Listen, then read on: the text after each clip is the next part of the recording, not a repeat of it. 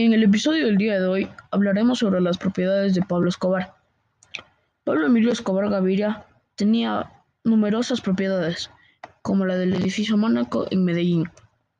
Los vecinos trataron de impedir que Pablo Escobar se mudara al barrio más exclusivo de Medellín, Santa María de los Ángeles, pero en 1986 Escobar construyó el edificio Mónaco, que se convertiría en su cuartel general y donde vivió con su familia y el resto de su séquito.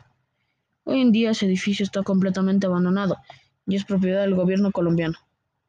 Prevén demolerlo y construir un complejo policial. Otra de sus grandes fincas es la finca La Manuela. Se denomina La Manuela por la hija de Escobar. Tiene 8 hectáreas y la mansión contaba con piscina, pistas de tenis, campo de fútbol y un helipuerto. En 1993, la mansión ha sido bombardeada por el cártel de Cali. Llenaron la mansión con 200 kilos de explosivos e hicieron volar la mansión por los aires. En la actualidad, la finca fue conquistada por la naturaleza y el vandalismo. Sus ruinas permanecen desenvejecidas y el peligro de derrumbe es bastante elevado. Por ello, ahí se organizan furtivas jornadas de paintball, procurando emular el pasado del maltrato de esta finca.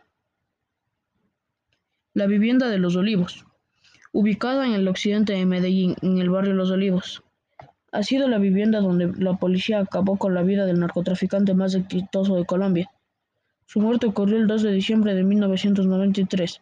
Se plantea que en 2014 dos hombres armados ingresaron al sitio para excavar y buscar riquezas que estaban escondidas y enterradas en la propiedad. No obstante, no encontraron nada. En su instante suceso ha sido ligado al John Jairo Velázquez Vázquez, alias Popeye, sicario que conformó parte de las filas de Escobar. Sin embargo, esta premisa jamás se ha podido verificar. La hacienda más grande, la Hacienda Nápoles, Puerto Éxito. Ubicada en el municipio de Puerto Éxito, la Hacienda Nápoles es sin duda el sitio más icónico de la figura de Pablo Escobar. Este contaba con una pista de aterrizaje y un zoológico. Luego de la trágica muerte del criminal, se ha convertido en un parque y centro turístico. Ha sido demolida por los administradores del parque en febrero de 2015. Carcomida por el pasado del tiempo, empero más que nada diversos huaqueros y saqueadores. La composición empezó a sucumbir y determinaron derribarla en su integridad por estabilidad.